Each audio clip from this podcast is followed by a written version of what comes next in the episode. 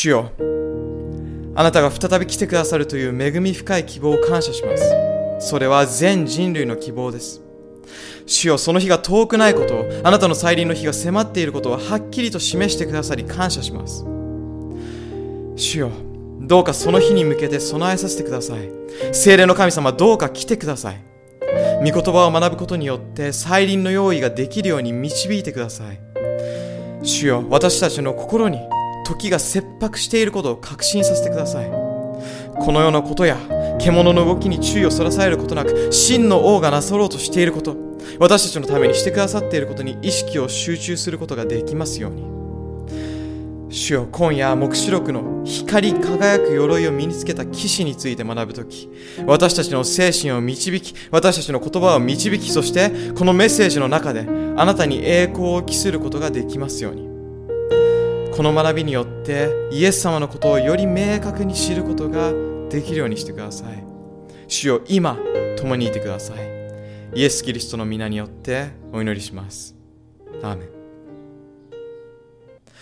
今晩のセミナーのタイトルは、目視録の光り輝く鎧の騎士です。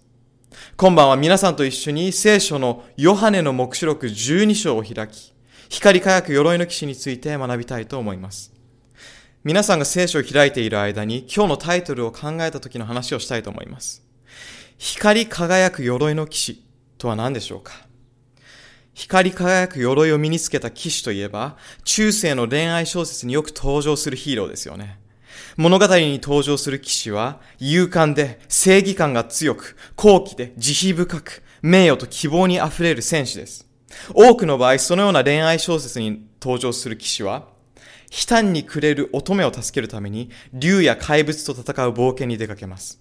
これらの騎士の勇敢な行為は、特別な女性の心をつかむために行われました。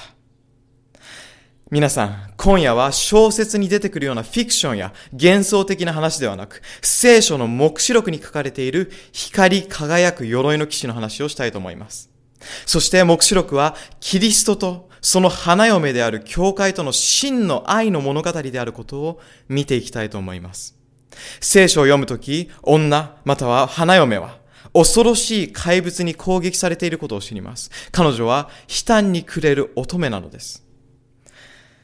ヨハネの目視録12章の13節にはこのように書かれています。竜は自分が地上へ投げ落とされたとわかると、男の子を産んだ女の後を追った。ここに竜が女を追い、攻撃している様子が書かれています。そして前回のセミナーですでに学んだように、9節を見ると、竜はサタンを表しています。お読みします。この巨大な竜、年を経た蛇、悪魔とかサタンとか呼ばれるもの、全人類を惑わすものは投げ落とされたとあります。竜もしくはサタンは女を攻撃しています。また17節には、竜は女に対して激しく怒り、その子孫の残りの者たち、すなわち神の掟を守り、イエスの証を守り通している者たちと戦おうとして出て行ったとあります。預言書の言葉を紐解くなら、悲嘆に暮れた女が凶悪な怪物である竜、すなわちサタンに追われ、攻撃を受けていることがわかります。それでは女とは誰のことでしょうか？今までの学びからも理解されているように、聖書の予言の中で女は神の民を指します。そして多くの人がこの12章に書かれている女はイスラエルであると言っています。私もそう思います。しかし、昨晩のセミナーで学んだ新約聖書神学によると、イスラエルとは誰のことを指していたでしょうかそれは他ならぬ新約聖書に登場するキリストの教会のことでした。それはユダヤ人と違法人の両方で構成されている神の民なのです。すなわち、ヨハネの目視録12章に登場する女は、終わりの時代に生きる霊的イスラエルのことを指します。つまり女とは神の教会のことで、それは新約聖書神学から導き出される結論です。エフェソの信徒への手紙5章25節を見てみましょう。そこには、夫たちを、妻を愛しなさい。キリストが教会を愛し、教会のためにご自分をお与えになったように、と書かれています。さらに、コリントの信徒への手紙第2、11章の2節や、エレミア書6章の2節その他の多くの聖句などから見られるように、女は教会を表していることがはっきりとわかります。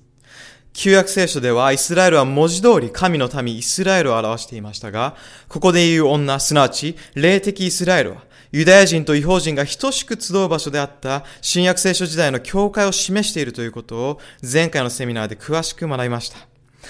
竜が女に戦いを挑むということは、サタンが神の民、神の教会、あなたや私を攻撃していることを象徴しているのです。では皆さん、悪魔は一体誰を使って、どのように私たちを滅ぼそうとしているのでしょうか？すでに学んだことを繰り返します。ヨハネの目視録13章4節を見てみましょう。竜が自分の権威をこの獣に与えたので、人々は竜を拝んだ。人々はまたこの獣をも拝んでこう言った。誰がこの獣と肩を並べることができようか？誰がこの獣と戦うことができようか？ここに出てくる竜、すなわちサタンは、獣という組織に権威を与え、女、つまり神の教会に戦いを挑みます。このことは別のセミナーで学びましょう。7節をご覧ください。そして彼は生徒に戦いを挑んで、これに勝つことが許され、また、あらゆる種族、民族、言葉の違う民、国民を支配する権威が与えられた、とあります。彼とは獣のことです。獣は生徒たち、つまり女とも呼ばれる教会に戦いを挑むのです。この聖句をまとめますと、竜が獣という王国に権威を与え、キリストの花嫁である神の教会を攻撃し、勝つと書かれているのです。ヨハネの目視録13章の4節では、誰がこの獣と戦うことができようかという質問が投げかけられました。そうです。女がこの獣に対して、彼女自身の力では到底叶うわけがないのと同じように、私たちにはサタンの率いる反キリスト勢力に対して全く勝ち目はないのです。力のない私たちには自分自身でこの戦いに打ち勝つことは不可能です。では同じ質問をもう一度繰り返します。誰がこの竜や獣と戦うことができるのでしょうか？なんとその答えはヨハネの目視録の中に記されています。目視録19章をご覧ください。ヨハネの目視録19章です。この章には、悲嘆に暮れる乙女を助けに、竜を退治し、また獣を退治する光り輝く鎧の騎士が来ると書いてあるのです。いよいよ光り輝く鎧の騎士の登場です。それは白馬にまたがって登場する王なるキリストです。ヨハネの目視録19章11節を一緒に開きましょう。誰がこの獣と戦うことができようかという質問に聖書はこう答えています。また私が見ていると、天が開かれ、見よそこに白い馬がいた。それに乗っている方は忠実で真実なものと呼ばれ、義によって裁き、また戦う方である。誰が獣と戦うのでしょうか？白馬にまたがって天を駆け抜ける光り輝く鎧の騎士です。彼は忠実及び真実なものと呼ばれ、正義をもって裁き戦われるのです。続いて12節には、その目は燃え盛る炎のようで、頭には多くの王冠があった。この方には自分の他は誰も知らない名が記されていたとあります。ここに書かれている騎士は裁判官であり、また王冠をかぶった王であることがわかります。その目は燃え盛る炎のようでとありますが、これは正義を用いて裁く真の裁判官の全てを見通す識別力を表しています。さらに13節をご覧ください。また、血に染まった衣を身にまとっており、その名は神の言葉と呼ばれたとあります。白馬にまたがったこの人は誰でしょうか？竜と獣と戦い、悲嘆に暮れる乙女を救う光り輝く鎧の騎士とは一体誰でしょうか？皆さん、神の言葉と呼ばれるこの人は誰のことでしょうか？それはイエス・キリストです。ヨハネによる福音書1章1節から4節にはこう書かれています。はじめに言葉があった。言葉は神と共にあった。言葉は神であった。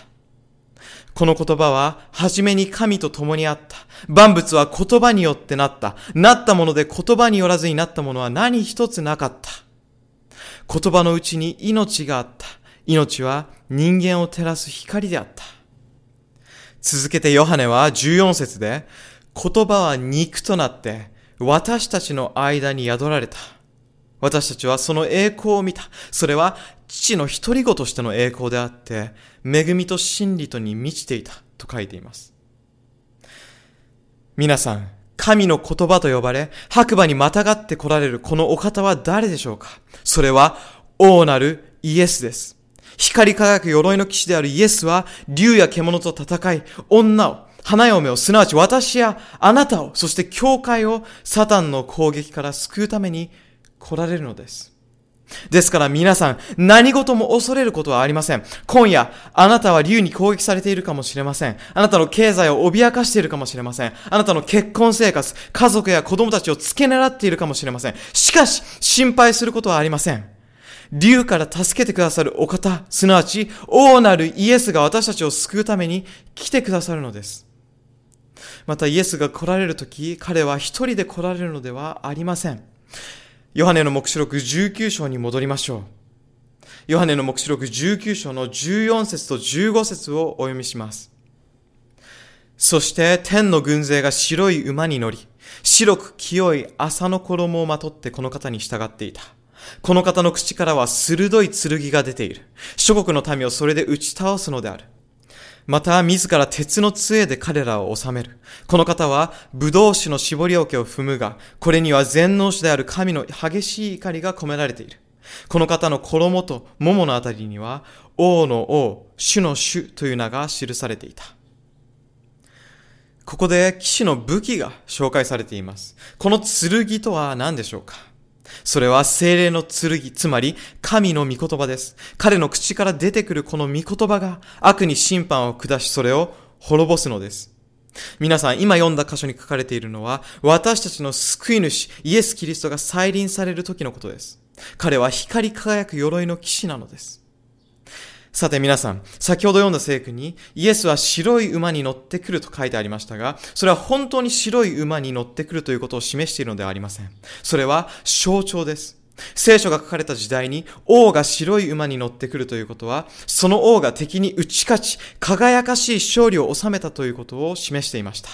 よってイエスが次においでになるときには、実際に白い馬に乗って来られるということではなく、喜びに満ち、敵を制圧し、勝利した王として来られることを表しているのです。イエスの再臨は、初臨の時と同じではありません。最初にこの世に来られた時は、小さな赤ちゃんとして生まれ、また、この世の罪を取り除くために苦しみ、仕え、死ぬ者として来られました。それらを象徴するように、イエスはロバに乗ってエルサレムに入られました。しかし二度目に来られる時には白い馬に乗って王の王、主の主として来られるのです。この世界はサタンに乗っ取られていましたが、正しいお方である王がそれを取り戻すために来られるのです。キリストが来られる目的は大きく分けて二つあります。一つ目は獣と竜を滅ぼすこと。そして二つ目は、一つ目よりもさらに重要な目的で、女、すなわち、悲嘆にくれる乙女で象徴されているあなたと私、そして教会を救うために来られるのです。皆さん、目視録がキリストとその花嫁のラブストーリーだということを分かっていただけましたか？白い馬は象徴的に使われている表現ですが、彼は必ず来ます。そして彼は勇敢な王であるだけではなく、愛する妻と共にいたいと切に願う夫でもあるのです。数年前、インドでセミナーを行う機会が与えられた時のことです。セミナーの最終日に帰路に着くため空港へ急いでいたのですが、渋滞がひどく、なかなか前に進みませんでした。その時タクシーの中から撮った写真がこれです。白馬にまたがった男性の写真です。タクシーの運転手に何が起こっているのかと尋ねました。皆さん運転手は何と答えたと思いますか？なんと、この白馬にまたがった男性は、結婚式の当日に花嫁を迎えに行くところだと言ったのです。これと同じシーンが象徴として目視録では用いられています。イエス・キリストはなぜ白馬にまたがって来られるのでしょうか？それは、イエスがただの王の王ではないからです。彼は裁判官であり、騎士であり、愛する花嫁、すなわち、教会を恋したう王なのです。皆さん、もう一度申し上げますが、ヨハネの目視録はイエスとその花嫁の愛の物語なのです。そしてこのように目視録を見るならば、それはもはや怖い本ではないのです。獣や竜の脅威から王が私たちを救いに来るという力強い希望に満ちた本なのです。では皆さん、花嫁が攻撃されるとき、イエスが救出するために駆けつけますが、花嫁に攻撃していた者らはどうなるのでしょうか目視録19章19節をご覧ください。私はまたあの獣と地上の王たちとその軍勢とが馬に乗っている方とその軍勢に対して戦うために集まっているのを見た。しかし獣は捕らえられ、また獣の前で印を行った偽預言者も一緒に捕らえられた。この印によって獣の刻印を受けた者や、獣の像を拝んでいた者どもは惑わされていたのであった。獣と偽預言者の両者は生きたまま硫黄の燃えている火の池に投げ込まれた。残りの者どもは馬に乗っている方の口から出ている剣で殺され、すべての鳥は彼らの肉を飽きるほど食べた。彼らの肉を飽きるほど食べたのは誰ですか？そうです。すべての鳥です。すべての鳥が彼らの肉を飽きるほど食べたのです。皆さん、イエスがおいでになるとき、獣と竜、そして偽預言者たちは殺されるのです。獣に従い、獣の刻印を受けた者、そして獣の王国に属したいと望んだ者は、イエス様がおいでになるとき、殺されるのです。そして聖書は、すべての鳥は彼らの肉を飽きるほど食べると言っています。生々しい表現ですね。しかしこれが獣と反キリスト王国に従った者が行き着く先なのです。このことについてはまた今後のセミナーで詳しく勉強しましょう。今回はこのまま基礎的な話を続けたいと思います。皆さん、イエスが来られるとき、悪は滅ぼされ、すべての鳥は彼らの肉を飽きるほど食べます。これはイエスが来られるとき、大宴会が催されるということを示しています。実際に、ヨハネの目視録19章17節と18節に何と書いてあるか見てみましょう。私はまた一人の天使が太陽の中に立っているのを見た。この天使は大声で叫び、空高く飛んでいるすべての鳥にこう言った。さあ、神の大宴会に集まれ。王の肉、千人隊長の肉、権力者の肉を食べよ。また、馬とそれに乗る者の肉、あらゆる自由な身分のもの、奴隷、小さなものや大きな者たちの肉を食べよ。聖書によると、イエスが来られるとき、すべての悪人は殺され、すべての鳥による大宴会が始まるとあります。空の鳥が悪人の死骸をごちそうとして食べるのです。とても生々しい表現ですが、神様を拒否する人の末路は実際このようになるのです。すべての鳥による宴会が始まるとき、もう一つの宴会も始まります。それは、子羊の婚宴と呼ばれる宴会です。ヨハネの目視録19章の7節から9節をご覧ください。聖書には、私たちは喜び、大いに喜び、神の栄光を称えよう。子羊の婚礼の日が来て、花嫁は用意を整えた。と書いてあります。皆さん、子羊とは誰を指しますか？イエスですね。花嫁は誰のことですか？霊的イスラエルですね。神の教会、神の民、すなわち終わりの時代にキリストの再臨を待ち望み、用意をする人たちのことです。聖書によると、イエスが来られるとき、婚礼の祝宴が開かれると書いてあります。続く8節には、こう書いてあります。花嫁は、輝く清い朝の衣を着せられた。この朝の衣とは、聖なる者たちの正しい行いである。さらに9節それから天使は私に書き記せ。子羊の宴会に招かれている者たちは幸いだと言い、また、これは神の真実の言葉であるとも言った。イエスが来られるとき、二つの大宴会が開かれることが分かりましたね。鳥たちの大宴会と子羊の婚宴です。皆さん、子羊の結婚パーティー、披露宴は絶対に逃すことのできない祝宴です。今までに参加したどのパーティーよりも素晴らしい宴会になることは間違いありません。そして皆さん、私たち一人一人はこの祝宴のどちらかに参加するのです。両方ではありません。どちらか一つです。子羊の公園か、鳥たちの大宴会か。皆さんはどちらの祝宴に参加したいですか？もし子羊の婚宴に参加するとすれば、私たちはメインゲストとして参加することができます。イエスご自身がもてなしてくださるのです。私は子羊の婚宴に出席したいと思っています。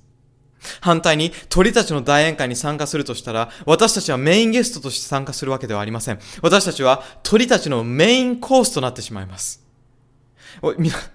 皆さんはどうかわかりませんが、私はハゲタカなんかにつつかれるなんて想像したくもありません。ですから皆さん、この公演に参加できるよう、イエス様に備えていただくことを今日受け入れることは、良識あることです。この公演の用意を整える花嫁は、特別なウェディングドレスを身につけなければなりません。イエス・キリストによって与えられる義の衣です。皆さんはキリストの再臨に備えたいと思いますか？イエスに完全なる義の衣を日々着せていただきましょう。皆さん、予言の書はイエスと彼の花嫁の愛の物語なのです。公演は間違いなく開かれます。イエスは最初に来られた時にも、また再び戻って来られ、必ず婚礼を催すという約束の言葉を残されました。ヨハネによる福音書14章の1節から3節を開いて何と書いてあるか見てみましょう。ここに最も美しい約束が記されています。一緒に読んでみましょう。イエスの言葉です。お読みします。心を騒がせるな。神を信じなさい。そして私をも信じなさい。私の父の家には住むところがたくさんある。もしなければ、あなた方のために場所を用意しに行くと言ったであろうか。行ってあなた方のために場所を用意したら、戻ってきて、あなた方を私のもとに迎える。こうして、私のいるところに、あなた方もいることになる。この世に来られたイエス様は、心配することはありません。今は一旦別れなければなりませんが、それはあなたのために場所を用意しに行くためです。私はまた来ますと、このように約束してくださったのです。花婿が花嫁を迎えるために家を用意しているのです。イエスはこの世におられた時、私たちをどれほど愛し、大切にしているかを示されました。全人類にプロポーズをするために来られたと考えることもできるでしょう。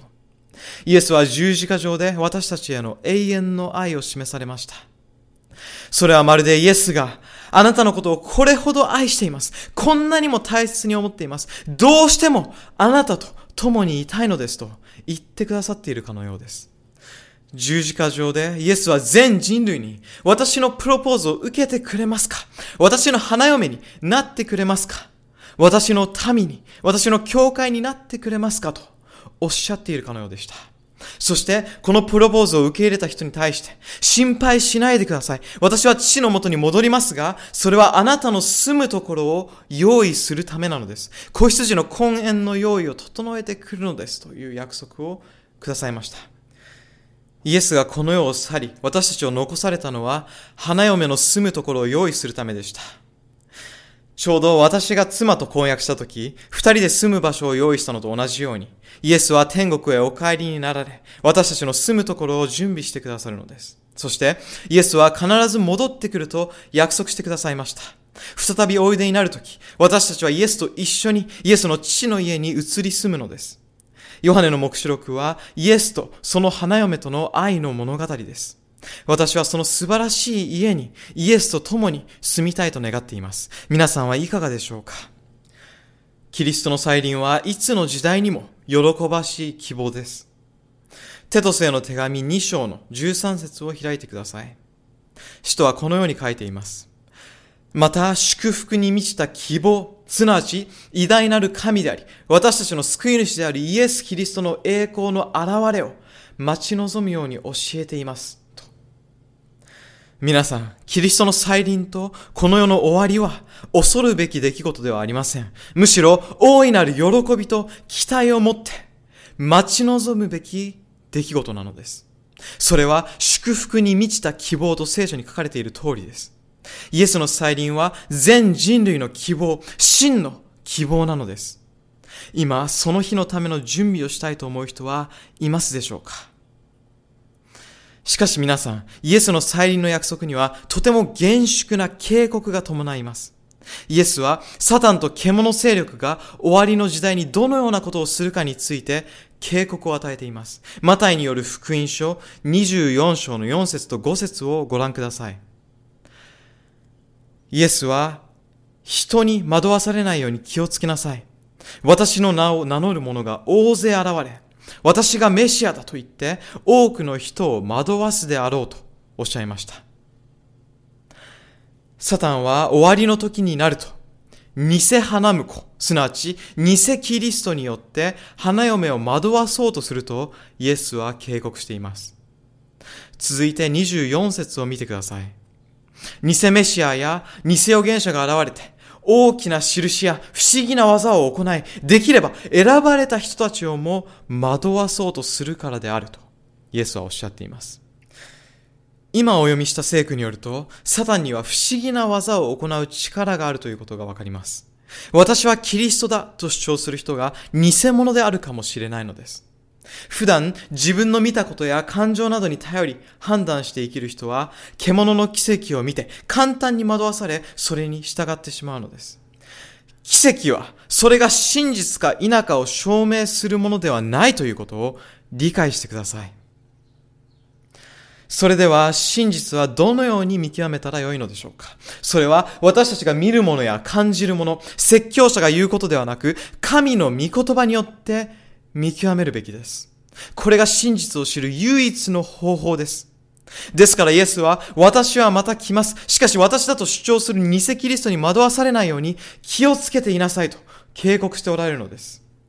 さらにイエスは終わりの時代に起こるサタンの嘘にはどんなものがあるかについて詳しく説明しています。マタイによる福音書24章の26節をご覧ください。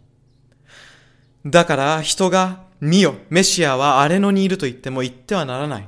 また、見よ、奥の部屋にいると言っても信じてはならない。イエスは終わりの時代にイエスの再臨について偽の教えが広まると予言されました。イエスははっきりと秘密の部屋や荒れ野にいると言われても信じて言ってはいけませんと。なぜならそれは私が再び来る方法ではないからですと警告しています。ですから、皆さん、私たちはキリストの再臨について、偽の教えに細心の注意を払わなければなりません。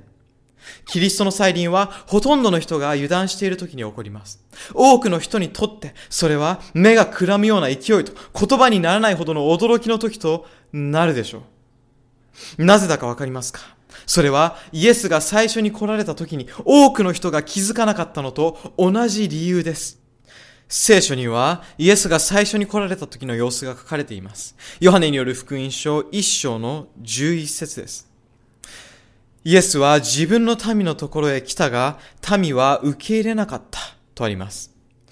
当時の宗教家たちがイエスの書輪に気づかなかったのはなぜでしょうかそれは来たるべき再臨をクリスチャンでありながらも多くの人が見逃すのと同じ理由です。イエスが生まれた時、その当時の宗教的リーダーたちは、メシアの誕生について、聖書に書かれていないことを信じていたのです。集会に参加する人たちの中で、自ら聖書を開き、学んでいた人はごくわずかでした。大勢の人は、ただ司祭の言うことを聞き、その教えを鵜呑みにしていたのです。しかし皆さん、彼らは間違ったことを信じていたのです。残念ながら、メシアの誕生に関して、宗教的リーダーは間違った解釈を持っていました。そして、多くの人たちは、自ら聖書を研究することなく、一般的だった教えを信じたのでした。学者や神学者たちの言うことをただ信じたのです。しかしそれが問題だったのです。彼らが言っていたことは真実ではなかったからです。皆さん、今日、この歴史は繰り返していると言えます。神を信じる多くの人たちが、キリストの再臨について聖書に書かれていないことを信じているのです。学者や神学者はイエスが言ったことではないこと、また聖書に書かれていないことを教え、さらに残念なことに、リーダーたちの言葉を鵜呑みにすることが多くのクリスチャンにとって習慣となっています。自分で聖書を学ぼうとしていないのです。しかし皆さん、聖書を開いてみるとき、神の真実の御言葉は、反キリストや惑わそうとする偽のメッセージから私たちを解き放ってくれます。キリストの再臨について、神の言葉を自ら学び、聖書の中から数箇所抜き出すのではなく、聖書全体を通して見るとき、真実が見えてくるのです。イエスは、あなたたちは真理を知り、真理はあなたたちを自由にすると、ヨハネによる福音書8章の32節で言っています。嘘や混乱、偽物による惑わしから自由にしてくれるのです。ここで皆さんに質問をします。イエスが次に来られるとき、どのように来られると思いますか？これに答える前に、もう一つ質問をします。イエスが再臨される様子を正確に知ることは重要だと思いますか？どのくらい重要でしょうか？それはとても重要です。なぜなら、私たちがキリストの再臨がどのように起こるか正確に理解していなければ、真実だと思いながら、偽キリストに従ってしまうかもしれないからです。永遠の命に至るかどうかがかかっています。そこで皆さん、今日はイエスの再臨についての5つの真実を伝えたいと思います。これからたくさんの成功を開いていきます。なぜなら、私たちはすべてのことを神の御言葉と照らし合わせて確認したいからです。私が何を言うかではなく、聖書が何を言っているか、それが重要なのです。それでは、聖書を開いていきましょう。キリストの再臨について、まず一つ目の真実を見てみましょう。ぜひメモを取ってください。一つ目は、再臨は言葉通り実際に起こる出来事ということです。言い換えるならば、イエス様ご自身が実際に戻ってくるということです。なぜそうだと言えるのでしょうかそれは聖書に書いてあるからです。使徒言行録1章の9節から11節をご覧ください。こう話し終わると、イエスは彼らが見ているうちに天に上げられたが、雲に覆われて彼らの目から見えなくなった。この聖句は、イエスが天に昇られた時の様子が書かれています。墓から蘇り、天国の神の王座へ戻るために挙げられた時のことです。それは本当に起こった出来事です。弟子たちが見ている目の前で、イエスは天に引き上げられ、雲に覆われて見えなくなりました。続けて読んでいきましょう。イエスが離れ去っていかれるとき、彼らは天を見つめていた。すると、白い服を着た二人の人がそばに立って言った。ガリラヤの人たち、なぜ天を見上げて立っているのか。あなた方から離れて天に上げられたイエスは、天に行かれるのをあなた方が見たのと同じありさまで、またおいでになる。今読んだ聖書の言葉に注目してください。見るという言葉が繰り返し用いられています。彼らが見ているうちに、彼らは天を見つめていた。天を見上げて立っていた。あなた方がその目で見た。と何度も繰り返されています。そのことからも、それが本当に起こった出来事なのだと確信できます。それは心霊現象ではありません。イエスは弟子たちが見たのと同じありさまでまたおいでになると言ったのです。よって再臨は実際に起こる出来事なのです。天地創造と十字架での死が実際の出来事であるのと同じように、主の再臨はこれから実際に起こる出来事なのです。心霊的な出来事ではなく、主ご自身が来られるのです。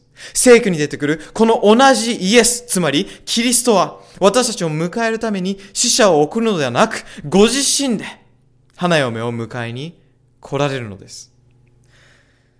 それでは、主の再臨についての二つ目の真実を見てみましょう。二つ目の真実は、再臨は目に見える出来事だということです。一人一人がその出来事を目撃することになるのです。マタイによる福音書24章の30節を見てみましょう。その時、人の子の印が天に現れる。そして、その時、地上のすべての民族は悲しみ、人の子が大いなる力と栄光を帯びて、天の雲に乗ってくるのを見る。この聖句はイエスご自身がまた来られる時のことを話しておられる場面です。イエスの再臨は大いなる力と大いなる栄光を帯びた出来事となるのです。ヨハネの目視録一章の七節を見てみましょう。見よ、その方が雲に乗って来られる。すべての人の目が彼を仰ぎ見る。数人、あるいはほとんどの人がそれを目撃するのではありません。すべての人がこの出来事を見ることができるのです。また聖書にはその方が雲に乗って来られると書いてありますが、これはイエスがふわふわした白いあの雲に乗って上空から来られると言ってるのでしょうか。もしかしたらその時空には雲があるのかもしれません。しかし聖書では雲は何かを象徴しているのです。何だと思いますか？詩編104編の3節と4節を見てみましょう。雲をご自分のための車とし、風の翼に乗って生き巡り、様々な風を伝令とし、燃える火を身元に使えさせられるとあります。今読んだところによると、聖書には雲をご自分の車とすると書いてありました。では、神の車とは何でしょうか？続いて、詩編68編の18節を見てみると、神の戦車は幾千、幾万だと書いてあります。日本語の聖書では訳されていませんが、英語の近定訳聖書では、詩編68編の17節に、神の戦車は幾千幾万の天使だと書かれています。まとめますと、キリストは雲に乗って来られる。そして、その雲は戦車を表し、戦車は無数の天使を表しているということがわかります。ヨハネの目視録19章に出てくる白い馬に乗った天の軍勢を覚えていますか？それは天使の軍隊です。再臨の時、イエスは天にいるすべての天使と共に来られるのです。このような壮大な出来事が起きるのだとしたら、眠っていることはできませんよね。一人一人が自分の目で見るのです。ところで、イエスが戻って来られるとき、どのくらいの天使が共に来るのかをご存知でしょうか？ヘブライ人への手紙12章の22節を見てみましょう。しかしあなた方が近づいたのはシオンの山、生ける神の都、天のエルサレム、無数の天使たちの祝いの集まりとあります。皆さん聖書はあまりにもたくさんの天使がいるので、無数のと表現しています。数えきれないほどの天使がイエスと一緒に現れるのです。皆さん、イエスが墓から蘇った時、一人の天使がイエスの眠っている墓の墓石を動かした時のことを覚えていますか？一人の天使が現れるだけで大きな地震が起こり、万兵たちは震え上がり、死人のようになりました。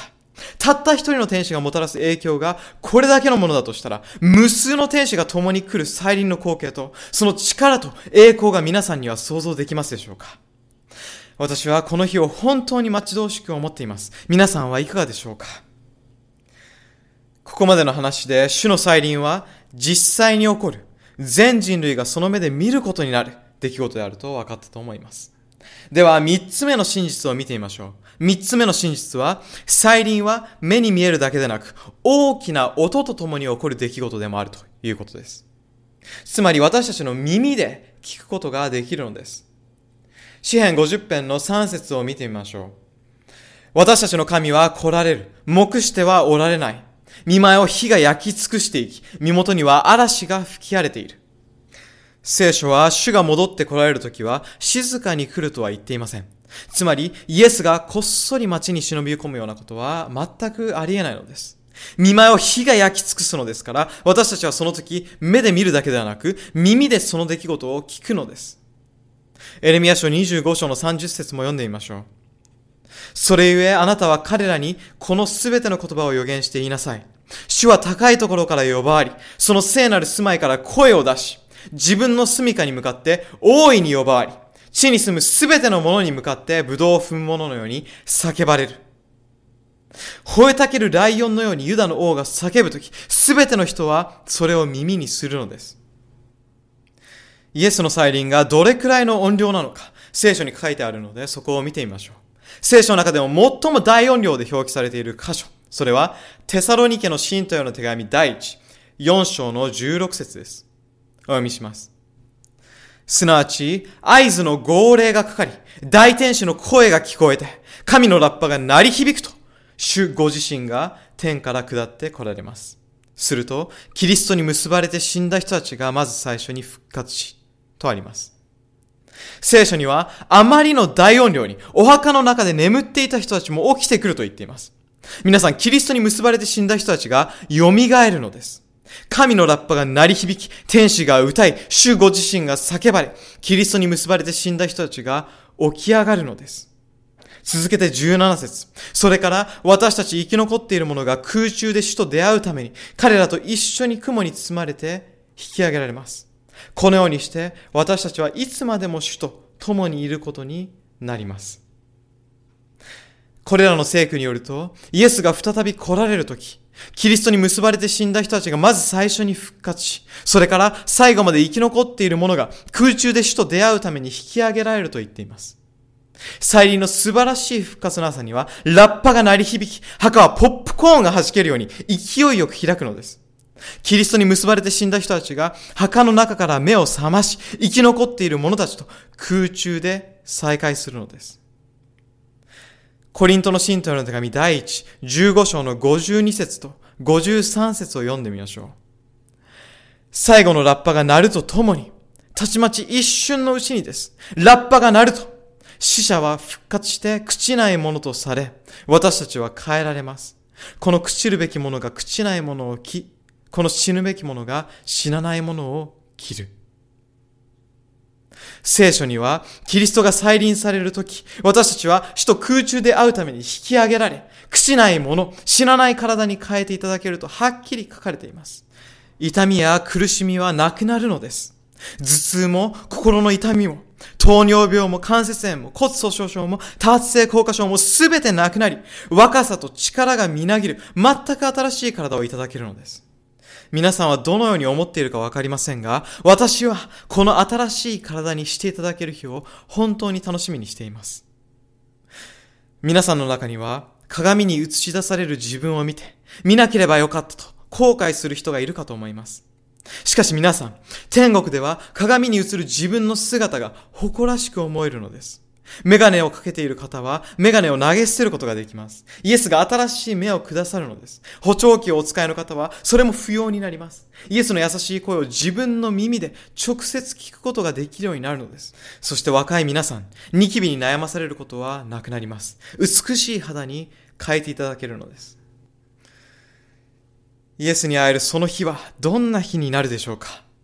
恵みによって私たちを救ってくださったイエスのその御顔を仰ぎ見るとき、私たちの手を引いて約束の地を見せてくださるとき、その日はなんと素晴らしい栄光に輝く日となるでしょう。光り輝く鎧の騎士が私たちを壊れていくこの世界から救ってくださる日です。私はその日のために準備をしたいと思います。皆さんはいかがでしょうか？私はその日を本当に楽しみにしています。皆さん、イエスが来られるその日は本当に来ます。それは実際に起こる、目で見え、耳で聞こえる出来事なのです。その日に秘密はありません。私たちの目で、耳で栄光に輝くその時を直接体験できるのです。ここまでご理解いただけたでしょうか？続いて4つ目の真実を見てみましょう。4つ目の真実は、イエスの再臨は決定的な出来事となるということです。どういう意味でしょうか？皆さんよく聞いてください。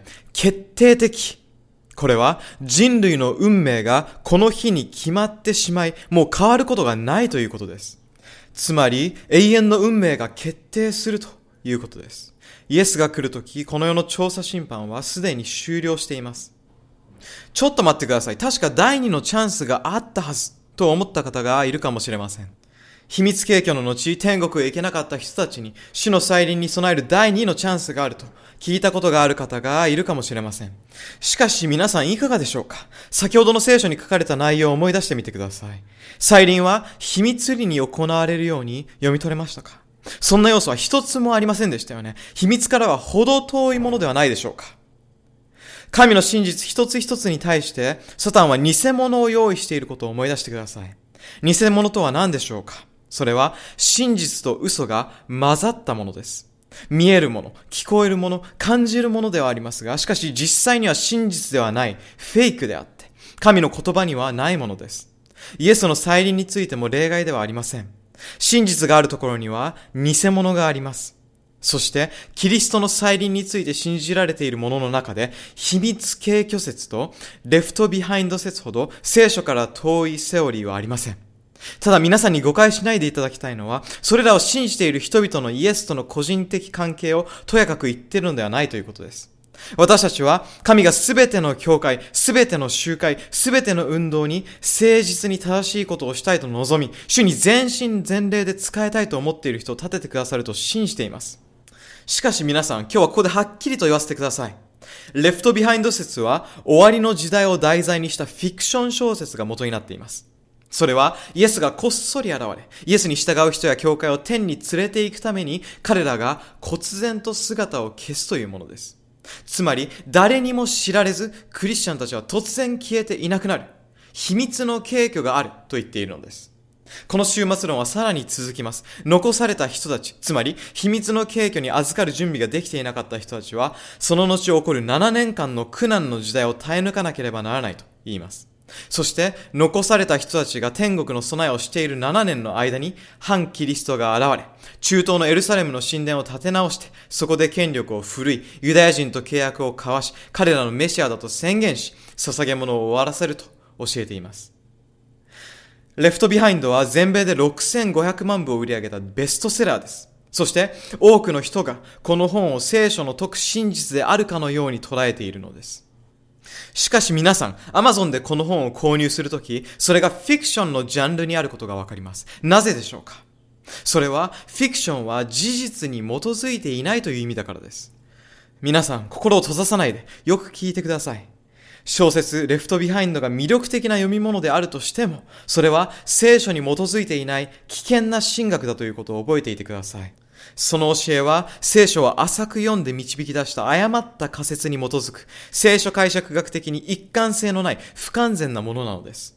さらに、この聖書解釈学も、イエズス会の司祭が16世紀のトレント会議中に考案したしっかりとした聖書的な土台のないものでした。このことについての歴史的背景はまた後ほどもう少し詳しくお話しします。私が力強く語るのは皆さんのことを思っているからです。誰一人として偽物や反キリストに惑わされてほしくないと願うからです。マタイによる福音書24章の26節で、キリストの再臨について正しくない教えが広まることを懸念して、イエスが語った忠告を覚えていますか？だから人が、見よ、メシアは奥の部屋にいると言っても信じてはならないとあります。イエスは終わりの時代に秘密のうちにキリストが来るという教えを説く人が出てくることをご存知だったのです。キリストはそれを信じてはならないとはっきりと言っています。しかし残念なことに多くの人がイエスが信じてはならないと言ったことを信じているのです。ここで質問です。秘密敬虚説は一体どこから来たのでしょうか？聖書には敬虚という言葉も秘密敬虚という言葉も出てきません。敬虚という言葉は出てきませんが、敬虚のアイディアは登場します。敬虚という言葉は、引き上げる、または奪い去るという意味だからです。私は敬虚があることを信じています。しかし、それが秘密のうちに行われるとは信じていません。目に見えて、耳で聞こえ、栄光に包まれた力強い出来事になるということを信じているのです。では、この引き上げるという意味での敬虚の様子が描かれている聖句を見てみましょう。聖書の中で最も大音量で表記されている箇所です。テサロニケの信徒への手紙第1、4章の16節と17節です。もう一度お読みします。すなわち合図の号令がかかり、大天使の声が聞こえて、神のラッパが鳴り響くと、主ご自身が天から下って来られます。すると、キリストに結ばれて死んだ人たちがまず最初に復活し、それから私たち生き残っている者が空中で主と出会う。これが敬虚です。私たちは空中に引き上げられ、キリストと出会うのです。しかしそれは静けさの中ではなく、ラッパが鳴り響き、主の声が響き渡る中で起こるのです。とても力強く、栄光に満ちた光景です。私たちもこの出来事を目撃するのです。ですから、敬虚は起こります。しかし、秘密裏に起こるのではないのです。この秘密裏にという概念は、2箇所の聖句を表面的に汲み取り、文脈から切り離した結果、たどり着いた解釈から来ています。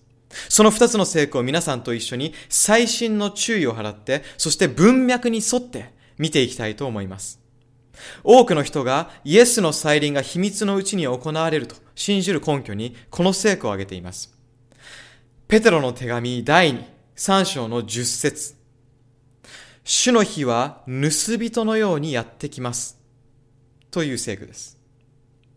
この聖句を読んだ多くの人は、イエスの再臨は盗人が夜にやってくるように、つまり秘密のうちに静かに来られると思い込んでいるのです。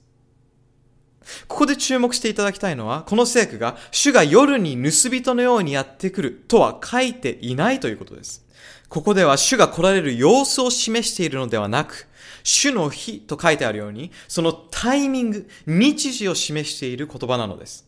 つまり、主の日である再臨は、盗人のように素早く突然やってくるということです。皆さんの中に家に泥棒に入られた人はいますか？もしくは人の家に押し入ったことのある人はいますか？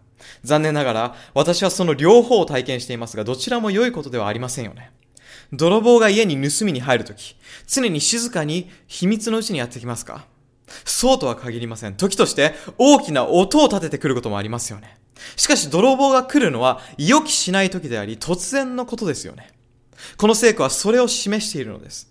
どうしてそうだと言い切れるでしょうか続きを読むと明らかです。用意はいいですか主の日は盗人のようにやってきますの続きです。その日、天は激しい音を立てながら消え失せ、自然界の諸要素は熱に焼け尽くし、地とそこで作り出されたものは暴かれてしまいます。とあります。どうですか？静けさの中でと書いてありますか？どんな音と書いてあるでしょうか？今読んだようにイエスが来られる時は、盗人のように突然やってきますが、秘密のうちに静かにやってはきません。イエスは激しい音を立てながら力強く来られ、悪人は不意をつかれるのです。もう一つ聖句を見てみましょう。マタイによる福音書24章の43節と44節です。ここに主の日である再臨が誰にとって夜の盗人のように感じられるかが書いてあります。イエスご自身の言葉です。お読みします。この時をわきまえていなさい。家の主人は泥棒が夜のいつ頃やってくるかを知っていたら、目を覚ましていて、みすみす自分の家に押し入らせはしないだろう。だからあなた方も用意していなさい。人の子は思いがけない時に来るからである。まさにそういうことなのです。キリストは思いがけない時に突然来られますが、それは誰にとって突然なのでしょうかイエスが来られるのを目を覚まさず、祈らず、待ち続けることをしない。つまり、予期していない人たちなのです。注意を怠っている多くの人たち、つまり毎日を好き勝手に思うままに暮らしている人にとっては、その日が盗人のように来ると言っているのです。皆さんがどのように思っているかわかりませんが、私はその日に向けて目を覚まして準備をしていたいと思います。皆さんもそう思いませんか？準備をしている私たちには、再臨は思いがけない出来事ではありません。目を覚まして待ち続けていない人たちにとって、不意打ちに感じるのです。では、光の中を歩む人についてはどのように書いてあるでしょうか？テサロニケの信徒への手紙第1、5章の4節をご覧ください。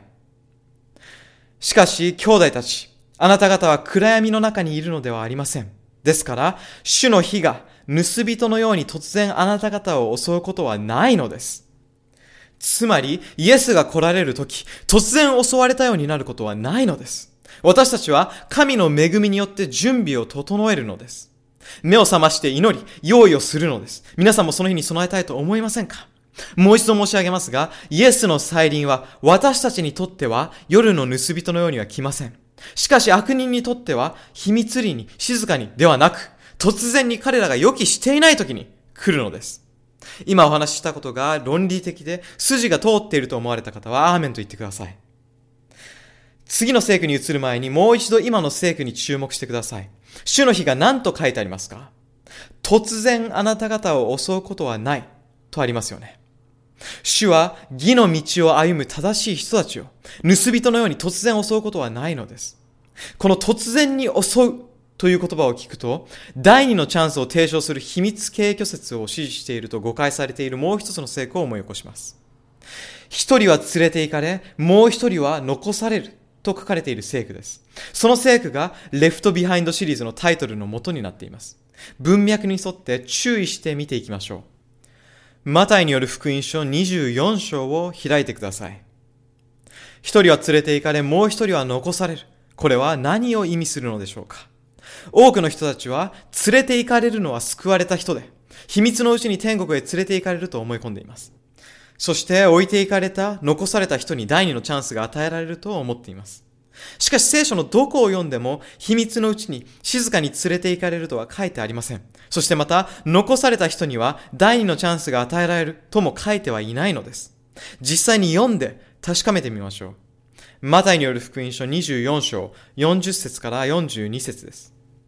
その時、畑に二人の男がいれば、一人は連れて行かれ、もう一人は残される。二人の女が嘘を引いていれば、一人は連れて行かれ、もう一人は残される。だから目を覚ましていなさい。いつの日、自分の主が帰ってこられるのか、あなた方にはわからないからである。今読んだ聖句に、ある人は秘密裏に連れて行かれ、そして残された人には第二のチャンスが与えられると書いてありましたか？一切書いてありませんでしたね。聖書にある通り、私たちは神の言葉に付け加えても、取り去ってもいけないのです。なので、そこに書いていないものを勝手に読み取ることはできないのです。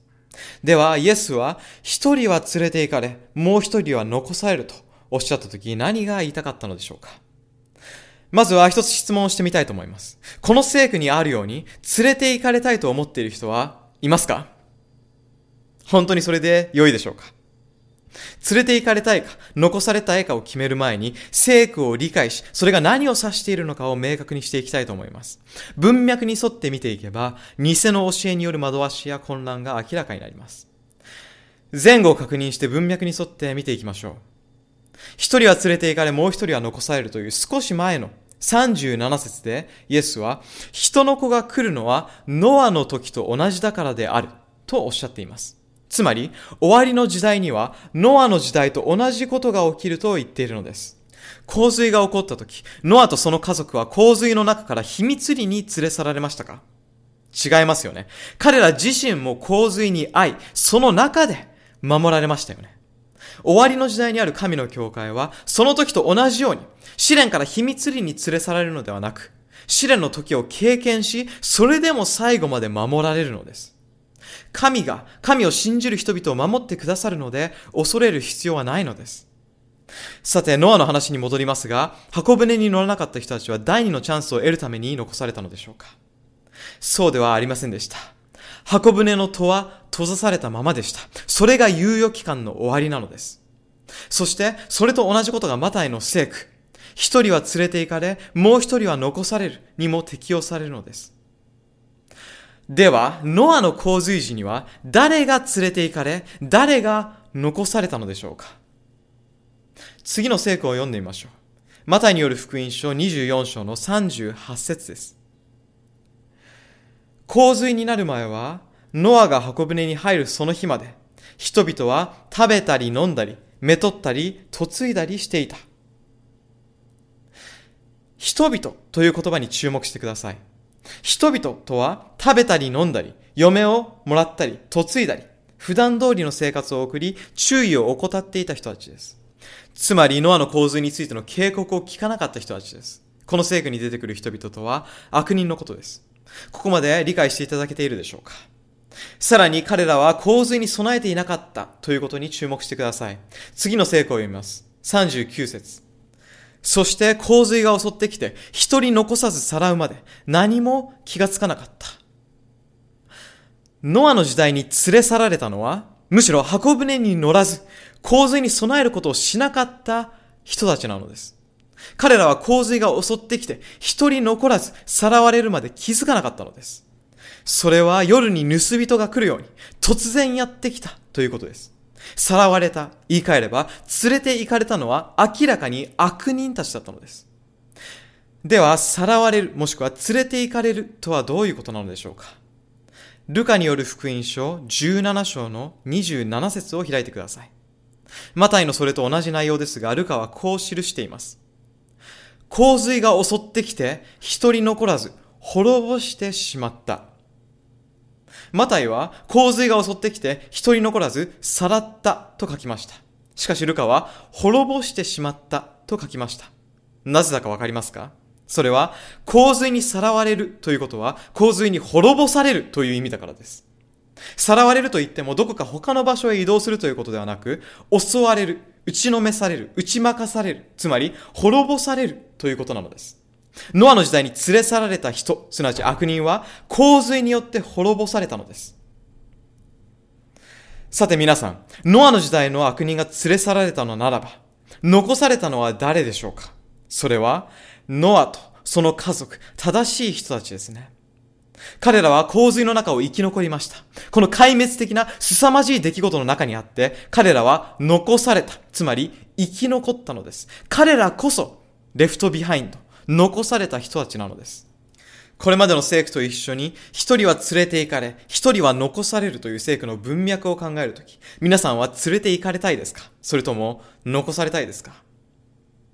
まだ決めかねている人がいるようですね。それではさらにはっきりとした証拠を見ていきましょう。聖書が言う連れて行かれるという言葉に注目してください。ペトロの手紙第2、2章の12節を開いてください。この者たちは捕らえられ、殺されるために生まれてきた理性のない動物と同じで、知りもしないことをそしるのです。とあります。聖書には悪人は捕らえられ、滅ぼされると書いてあります。この箇所で使われている捕らえられるは連れて行かれると同じ意味を持っており、それは肯定的なものではありません。私たちは連れて行かれるという言葉を肯定的に捉える傾向があります。しかし、ここまで読んできた聖句の文脈の中では、どれも肯定的に使われていません。実は残されることは好ましいことなのです。それは困難を生き抜くこと、勝者となることを意味するからです。キリストの再臨は悪人にとっては予期せぬ怖いものですが、正しい人は守られ、残されるのです。正しい人は困難を耐え忍び、生き残るのです。その日、すなわち再臨のために備え、目を覚ましているからです。では、悪人はどのように連れて行かれ、滅ぼされるのでしょうか聖書にはこう書いてあります。テサロニケの信徒への手紙第2、2章の8節です。その時が来ると不法の者が現れますが、主イエスは彼をご自分の口から吐く息で殺し、来られる時の見姿の輝かしい光で滅ぼしてしまわれます。キリストが来られる時、悪人は目もくらむような輝かしい光で滅ぼされると聖書は言っています。輝かしい光、すなわち神の栄光の力が彼らを滅ぼすのです。この聖句からもわかるように、第二のチャンスはないのです。再臨は決定的な出来事となるのです。ヨハネの目視録6章14節から17節を読んでみましょう。ここにはイエスが来られる時の様子が描写されています。悪人は洞窟や山の岩間に隠れ、山と岩に向かって私たちの上に覆いかぶさって、玉座に座っておられる方の顔と子羊の怒りから私たちをかくまってくれと言った。神と子羊の怒りの大いなる日が来たからである。誰がそれに耐えられるであろうかと書いてあります。彼らは王の顔を見るよりも山と岩に潰され死んだ方が増したというのです。皆さんこの光景を想像してみてください。ここに第二のチャンスがあるように見えますか？私には見えません。皆さん聖書は再臨後に第二のチャンスがあるとは教えていないのです。しかし皆さん、もしかしたら私たちはまだ間違った解釈をしているかもしれません。マタイによる福音書に書かれている聖句とルカによる福音書の聖句を比較して悪人がどのように連れて行かれるかを調べてみましょう。ルカによる福音書17章34節から36節を見てみましょう。時間が限られていますが、はっきりとさせたいので、じっくりと聖書を読んでいきましょう。マタイで読んだ箇所と類似する内容です。言っておくが、その世一つの寝室に二人の男が寝ていれば、一人は連れて行かれ、他の一人は残される。二人の女が一緒に嘘を引いていれば、一人は連れて行かれ、他の一人は残される。畑に二人の男がいれば、一人は連れて行かれ、他の一人は残される。そこで弟子たちが、主よ、それはどこで起こるのですか？と言った。イエスと一緒にいた弟子たちもちゃんと理解していなかったようですね。弟子たちはどこと尋ねています。このどこという質問はさらに具体的に言うなら、連れて行かれる人はどこへ連れて行かれるのですか？という質問です。なぜなら残される人についてはイエスがすでに言及しているからです。寝室で寝ていた人は寝室に。嘘を引いていた人は嘘を引いていた場所に。畑にいた人は畑に残されるのです。残される人がどこに残されるのかは明確で疑う余地のないことなのです。この質問に対するイエスの答えが聖句の後半に続きます。イエスは、死体のあるところには、ハゲタカも集まるものだ、とおっしゃっています。連れて行かれる人は悪人で、彼らは予期せぬ出来事に襲われ、主の輝かしい光に滅ぼされ、そしてその後、ハゲタカが集まってくるのです。ヨハネの目視録19章にあった鳥たちの大宴会を思い出してください。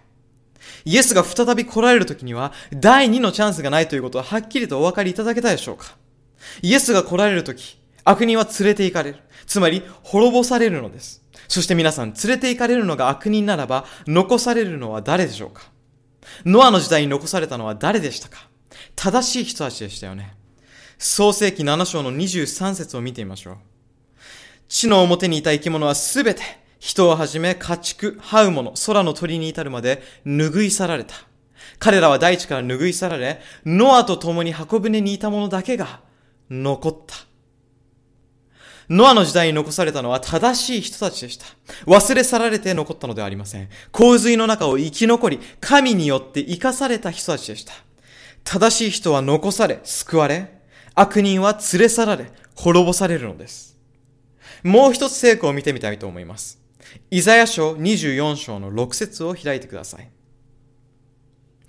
それゆえ、呪いが地を食い尽くし、そこに住む者は罪を負わねばならなかった。それゆえ、地に住む者は焼き尽くされ、わずかの者だけが残された。誰が残されたのですか？正しい人たちです。狭く険しい門を探すものです。聖書に、命に通じる門はなんと狭くその道も細いことか。それを見出す者は少ないと書いてある通りです。残される人は7年間の大観難時代で苦しむために残されるのではないのです。残される人々はそれを生き延びた人たちなのです。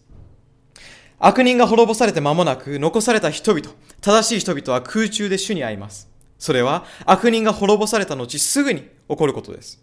もう一つ聖句を見てみましょう。イザヤ書4章の2節と3節その日にはイスラエルの生き残った者にとって、主の若枝は麗しさとなり栄光となる。この地の結んだ実は誇りとなり、輝きとなる。そして、シオンの残りの者、エルサレムの残された者は聖なる者と呼ばれる。彼らはすべてエルサレムで命を得る者として書き記されている。その人は再臨のことを示しています。今夜、正しい人たちが残されるということがはっきりしたことでしょう。残されるというのは、この世に捨て去られるという意味ではないことも理解しましたね。残された人たちは神によって守られ、生き続ける生存者なのです。悪人が滅ぼされたすぐ後に、正しい人たちは主と会うために空中に引き上げられるのです。ここまで理解していただけたでしょうかさてもう一度質問します。皆さんは残されたいですか？それとも連れ去られたいですか？真実を全く逆のものにしてしまうサタンの巧妙さに驚きませんか？サタンの嘘が分かったでしょうか？サタンは真実と嘘をすり替えてしまったのです。そして聖書には書かれていないこと、この世の多くの神学者が語ってきたサタンの嘘をほとんどのクリスチャンが信じているのです。だからこそ私たちは聖書を勉強しなければならないのです。どうか今夜も私の言葉をそのまま鵜呑みにしないでください。自分自身で聖書を勉強してください。聖書を研究し確認してみてください。そして精霊に真実へと導いてくださるよう祈ってください。聖句の文脈をよく見てください。表面的に読んではいけません。聖句と聖句を照らし合わせ、聖書解釈学を用いて、聖書が本当に言わんとすることを正しく調べる必要があります。一つ一つの聖句を他の聖句と比較し、真実を理解しようと努めなければなりません。なぜなら、文脈を無視して、いくつかの聖句を取り上げるならば、私たちは私たちの好きなように聖書を解釈できてしまうからです。しかし文脈に沿って、そして聖書に聖書の説明をさせるならば、真実にたどり着くことができるのです。聖書によると、イエスの再臨は決定的な出来事となることがわかります。では次に、ヨハネの目視録22章の11節を開いてください。ぜひこの聖句を書き留めてください。お読みします。不正を行う者にはなお不正を行わせ、汚れた者はなお汚れるままにしておけ。正しい者にはなお正しいことを行わせ、聖なる者はなお聖なる者とならせよ。見よ、私はすぐに来る。イエスが来られるとき、あなたがどのような状態であったとしても、あなたはなおその状態のままなのです。つまり、イエスが来られた後に第二のチャンスはないということです。あなたが正しく聖なるものであるなら、あなたはなおその状態のままなのです。あなたが不正を行うもので汚れているならば、なおその状態のままなのです。しかし皆さん、神の恵みによって私たちは清いものへと変えていただけるのです。私たちが正しく聖なるものとなるのは私たちの努力次第ではありません。正しい者はいない。一人もいないからです。私たちが正しく聖なるものとなれる唯一の方法は、正しく聖なるお方であるイエスを心に迎え入れるほかないのです。ところで皆さん、ノアの時代のメッセージを覚えていますか？洪水から救われる方法とは何だったのでしょうか？ノアが120年の間語り続けた命のメッセージとはどんなものでしたか？ノアは箱舟に入り、箱舟から降りてはいけないと言いました。そして彼の言葉を信じて箱舟に入った人たちが救われたのです。箱舟の中にいた人たちはどうして生き残ることができたのでしょうか？船が沈まなかったのはどうしてでしょうか？それは神が箱舟を守られたからです。神は神を信じる人々、神の教会を大洪水や試練や大観難の中で守り、保護してくださるのです。大観難、終わりの時代に起こる7つの災いについては、他のセミナーでまた詳しくお話しします。今晩すべての質問にお答えすることはできませんが、順を追って説明していきますので心配しないでください。さて、箱舟が浮き続けたのは、神が守ったからという理由だけではありません。神はノアに箱舟の内側にも外側にも木材から作られるタールを塗りなさいと言いました。皆さんよく聞いてください。今まさにとても重要で霊的にパワフルな話をしています。タールが箱舟の割れ目のすべてを覆ったので、水は中に入らず、箱舟に乗っていた人たちは救われたのです。皆さん、ヘブライ語でタールがどのような意味を持つかご存知ですか？タールはヘブライ語で、あがないという意味を持つのです。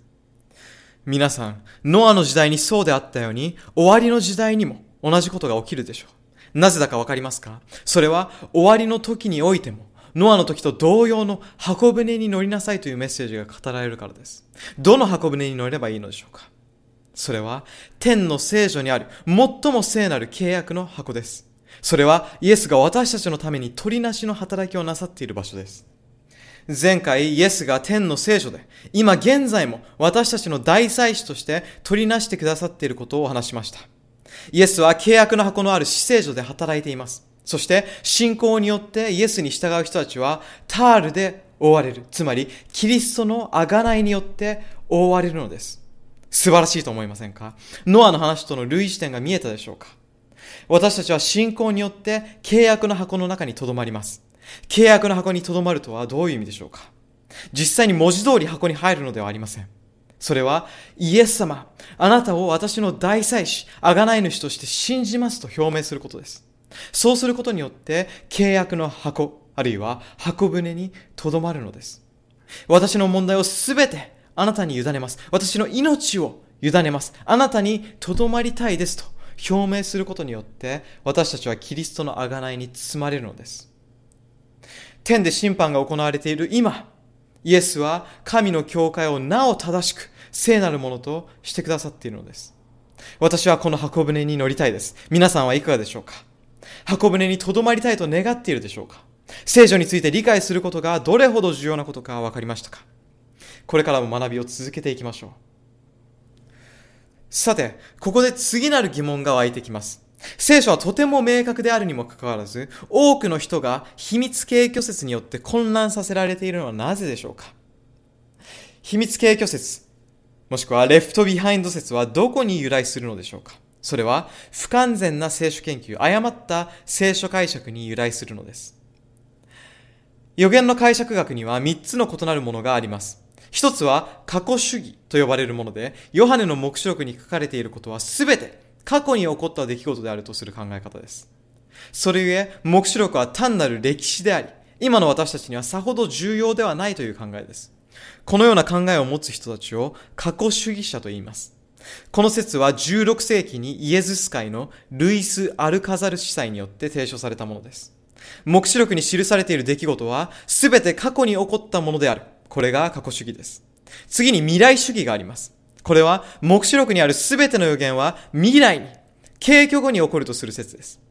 ヨハネの目視録4章以降は、教会はすでに敬挙されているため、私たちはもうそこにいないとします。ですので、目視録を研究することは無意味となるのです。私たちは敬挙されているので、予言は私たちに無関係であり重要ではない。勉強したければすればいいし、しなくても問題はないという考えです。予言はすべて遠い未来に起こることであるとするのが未来主義です。これは同じくイエズス会のフランシスコ・リベラ司祭によって提唱されました。未来主義と過去主義は共に目視録を学ぶことは重要ではないとします。それらの歴史的背景については後ほどお話ししますが、まずは予言の解釈学の3つ目である歴史主義について話したいと思います。歴史主義は予言の一部は過去に成就し、一部は現在起こっており、一部は未来に起こる出来事であるとします。さて、この3つのアプローチの中でどれが正しいのでしょうか？どれが正しいかを判断することは、あなたの信仰の基礎となる重要なことです。家の強度は土台次第なのです。土台が不安定ならば、どんなに素晴らしい家も崩壊してしまいます。ですからあなたの神学的な家、つまり信仰を確固たるものとするためには、どのような土台の上に立てるかがとても重要なのです。良い土台の上に立ちたいですよね。では、どの土台が最も明快で確固たるものなのでしょうか？私の意見ではなく、イエスが何と言っているかを見てみましょう。イエスが私たちに予言をどのように掲示してくださったかを見てみましょう。ヨハネの目視録1章の19節を開いてください。イエスが目視録の最初の章でヨハネにおっしゃった言葉です。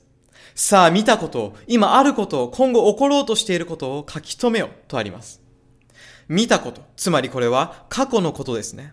今あること、それは現在起こっていることですね。そして今後起ころうとしていることとは未来のことですね。つまり、目視録の予言の正しい聖書的な解釈は、未来主義でも過去主義でもなく、歴史主義によってなされるのです。ところで皆さん、この Revelation of Hope セミナーは、どのアプローチをとっていると思いますか？私たちは、イエスのおっしゃった方法を土台として用いています。それは、歴史主義です。なぜなら土台が強固でなければ家は崩壊するからです。レフトビハインド説という家は崩壊しています。それは土台が沈みゆく砂であるからです。最後に残されるものは何でしょうか？それは真実のみです。秘密携挙説の中心にある秘密に起こる携挙とは何だったでしょうか？それは聖書に書かれていない出来事であり偽りです。この秘密軽挙説の土台となったものは新しい神学であり、それこそ新しい教義なのです。ここでこの教義がどのようにして広まっていったのかについて歴史を少しお話ししたいと思います。過去主義と未来主義は16世紀の宗教改革時代に考案されました。その時代、プロテスタント教会では歴史主義が信じられており、提唱されていました。ルターやカルバン、ツイングリも歴史主義を支持していました。宗教改革が進み、法王権が予言の成就の一部であると唱えたのです。それに加え、この時代多くの人たちが組織の腐敗を原因にカトリック教会から離れていきました。教会から人々が離れるのを防ぐため、また宗教改革に対抗するため、イタリアのトレントにて会議が開かれました。そして異端と呼ばれていたプロテスタント教会の教えをどのように撲滅するかが主要議題として話し合われました。そこに出席していたイエズス会のフランシスコ・リベラ司祭が、その時未来主義を考案したのです。彼は聖書の予言を再解釈することによって、プロテスタント教会から人々の注意をそらそうと考えたのです。さらに同じ公会議に出席していたもう一人の司祭、エマニュエル・ラクンザは、この新しい予言の解釈に対する見解を、次著である、メシアの栄光と威厳の来臨の中で徹底的に論じました。この本を書いたとき、彼はユダヤ教のラビ、ジョアン・ヨサファト・ベン・エズラと名乗っていました。つまり、プロテスタント教会の人たちにも受け入れられるように、ペンネームを使って執筆したのです。この本はプロテスタント教会員、エドワード・エルヴィングによって翻訳されました。その結果、司祭エマニュエルの教えは、サイラス・スコフィールド聖書の注釈として残り、アメリカの多くのプロテスタント信者に広く読まれ、注釈ではあるものの、聖書の一部として浸透していったのです。つまり未来主義はプロテスタント教会の宗教改革に対抗するものとして考案されたものだったのです。これが偽の教義の歴史的背景です。それは新しい神学なのです。皆さん、秘密系虚説はとても危険な思想です。なぜならば、この考えは人々に誤った安心感を与えてしまうからです。秘密の景挙で天国へ行けなくても、第二のチャンスがあることを感謝しますと人々は考えてしまうのです。そしてこの考えを信じる人たちは霊的に歩む信仰生活を軽視するようになるでしょう。面白おかしく好き勝手に生きよう。そして軽挙が来た後、7年間の猶予があるので、それが終わる頃、イエスに命を委ねればいい。この世の楽しみは思う存分楽しみ尽くした上で、さらに救われることもできると考えるでしょう。この思想は誤った安心感を人々に与えるのです。よく聞いてください。悪魔は私たちに誤った安心感を持たせ、イエスと個人的に親しくなるために祈ったり学んだりする必要などないと信じさせたいのです。軽挙後の第二のチャンスの希望はないのです。なぜだかわかりますか？それは私たちがすでに第二のチャンスを受け取っているからなのです。第二のチャンスだけではありません。第三も、第四も、第五も、第六も、第七も。朝起きて命が与えられているのは神様がイエスの再臨に備えるためにくださったチャンスなのです。聖書は今や恵みの時、今こそ救いの日と言っています。ヨシュアも使えたいと思うものを今日自分で選びなさいと言っています。なぜでしょうか？それは明日は誰にも保証されていないからです。私たちにあるのは今日というこの日だけです。毎朝起きるたびに息をしていて温かな血液が流れている今日こそが主の再臨に備えるためのチャンスなのです。そして皆さん、イエスは毎日私たちに箱舟に乗るようにと熱心に訴えかけています。扉が開いているうちに全てを主に明け渡すように訴えかけておられるのです。私たちが自分勝手な道を進むとき、主は夜の泥棒のように突然に予期しないときに速やかに来られます。その時にはもう遅いのです。しかし今日この時はまだ手遅れではないことを感謝します。今ならまだ扉は開いています。皆さん、再臨後は第二のチャンスは存在しないのです。それを裏付けるものは何もないのです。今日の著名な神学者や教会の教えには何の保証もないのです。多額の預金や素晴らしい第二の人生計画、大量の食料備蓄、武装などは何の保証にもならないのです。教会のメンバーであることも、道徳的に正しい生き方も、何も安全だという保証はないのです。私たちが持てる唯一の安全保障はイエスにあります。今ある紛れもない保証はキリストです。そのキリストが日々私たちを招いてくださっているのです。私たちの心にキリストご自身を迎え入れなさいと招いておられるのです。私たちが主にとどまり、主が私たちにとどまってくださるのです。さて、最後にイエスの再臨についての最後の真実をお話ししましょう。再臨についての5つ目の真実です。主の再臨は実際に個人的に目に見えて大音量で決定的でそして5つ目栄光と喜びに満ち溢れた出来事なのです。つまり幸せな日ということです。なぜでしょうか？それは花嫁が花婿と結ばれ二度と離れ離れになることはない日だからです。花嫁は天から夫が空を駆け下りてくるとき何と言うでしょうか？イザヤ書25章の9節にはこのように書いてあります。その日には人は言う。見よ、この方こそ私たちの神。私たちは待ち望んでいた。この方が私たちを救ってくださる。この方こそ私たちが待ち望んでいた主。その救いを祝って喜び踊ろう。なぜ栄光と喜びに満ち溢れた日なのでしょうかそれは光り輝く鎧の騎士が私たちを助け出しに来てくれるからです。正しいものは神に向かっています。私の王が来ました。私の天からの夫が到着したのです。その日はイエスとその花嫁にとって幸せな日となります。しかしそれだけではありません。その日には死に別れた家族と再会するのです。また幼くして命を落とした赤ちゃんは両親の腕に再び抱かれるのです。それはどれほどの喜びでしょうか？主が来られるとき、それは家族の再会の時となります。主の再臨に備えたいと思いませんか？私は備えたいと思います。皆さんはどうでしょうか？イエスは来られます。そしてイエスはあなたに今この瞬間、用意を始めてほしいと願っておられます。それは全人類の希望です。私が最愛の妻と結婚式を挙げたのは8年前でした。結婚して二人が一つとなった最高に幸せな日でした。これは妻の両親、つまり私の義母と義父と一緒に撮った写真です。人生最良の日でした。しかしそれから一年後、義父は亡くなり、私たちは悲しみに暮れました。主にあって眠りについたのです。まだ51歳の若さでした。死はとても辛いものです。しかし彼は再臨の希望を胸になくなりました。会いたい時に会えないことはとても寂しいことですが、私たちには再会の希望があります。また父に会えるという希望があるのです。皆さんの中に親しい人を亡くされた方はおられますか？その人たちはイエスの再臨をより待ち遠しく思っておられることでしょう。主は私たちを救い出すために来られます。私たちを家族や友人と再会させてくださいます。それは大きな希望です。イエスは竜を倒し、私たちを天の家に連れ帰るのです。もし今夜、イエスが来たならば、あなたは備えができているでしょうか？今この瞬間に天が開いたとしたら、あなたは用意ができているでしょうか？あなたの全てを主に委ねているでしょうか？それとも、この祝福された約束からあなたを引き離す何かにまだ捉えられているでしょうか？今夜あなたの心の中を探ってください。私もそうします。最後に一つお話をして終わります。話を聞きながら心の中で呪文してください。主の再臨に備えるのは阻むものがあったら教えてください。私が滅びる原因となるものが心を占めていないでしょうかと祈るのです。数年前、私がアフリカに行った時の話です。私はそこで良い時間を過ごし、多くのことを学びました。そんな中、私は猿を捕まえる方法を教えてもらいました。アフリカ人がどのように猿を捕まえるかご存知の方はいらっしゃいますか？説明しますね。天才的で興味深い方法です。アフリカでは猿を捕まえるために氷炭を使います。氷炭をどのように使うでしょうか？彼らは氷炭の先端部分を切り取って、下部の丸くなっている部分を容器にします。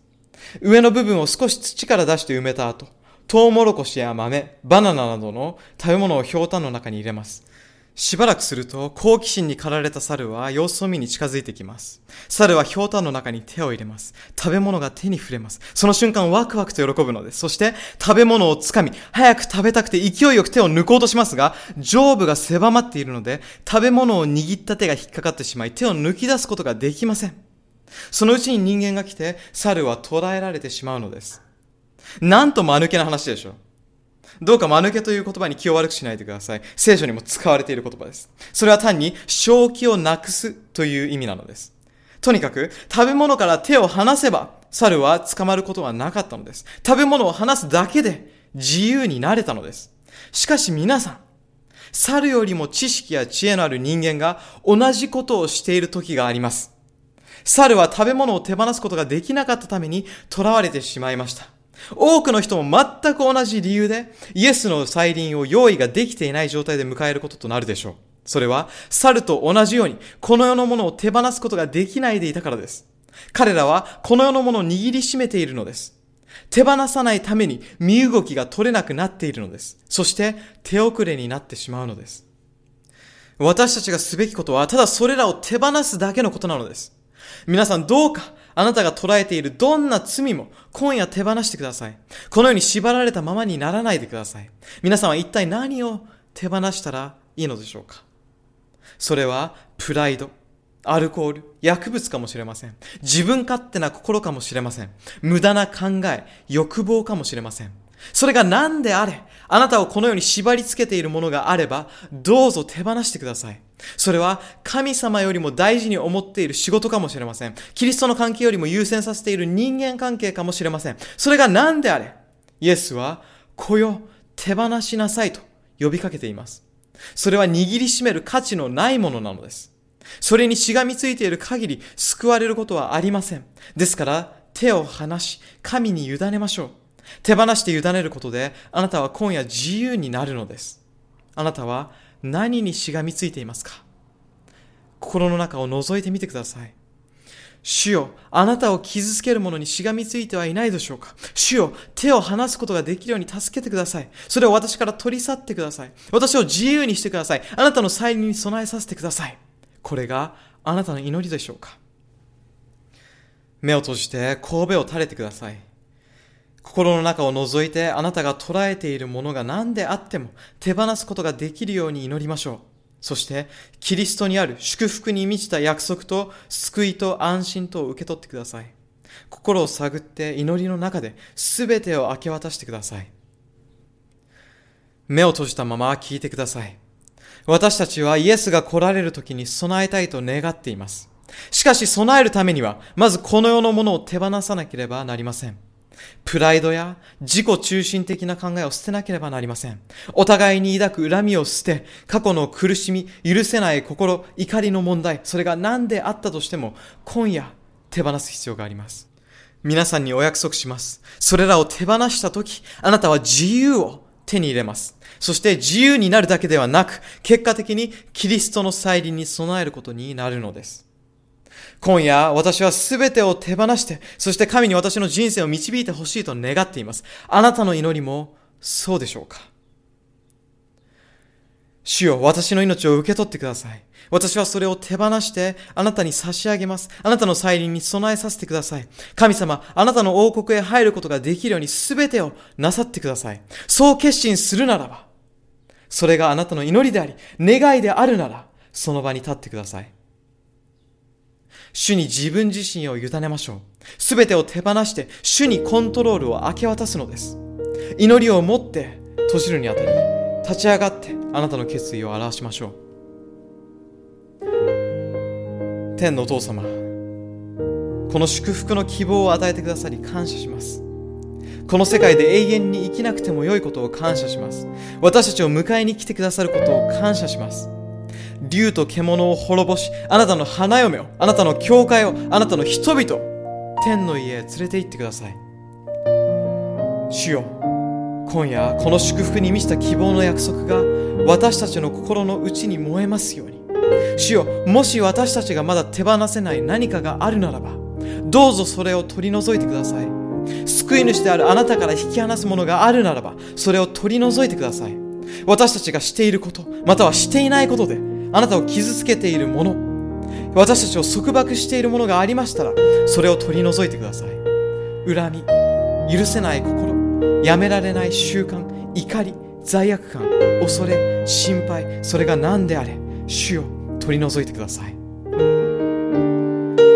主よ、すべてあなたに委ねます。それらを取り除き、あなたの平安、あなたの休息と置き換えてください。どうぞイエスが私たちのものであると確信させてください。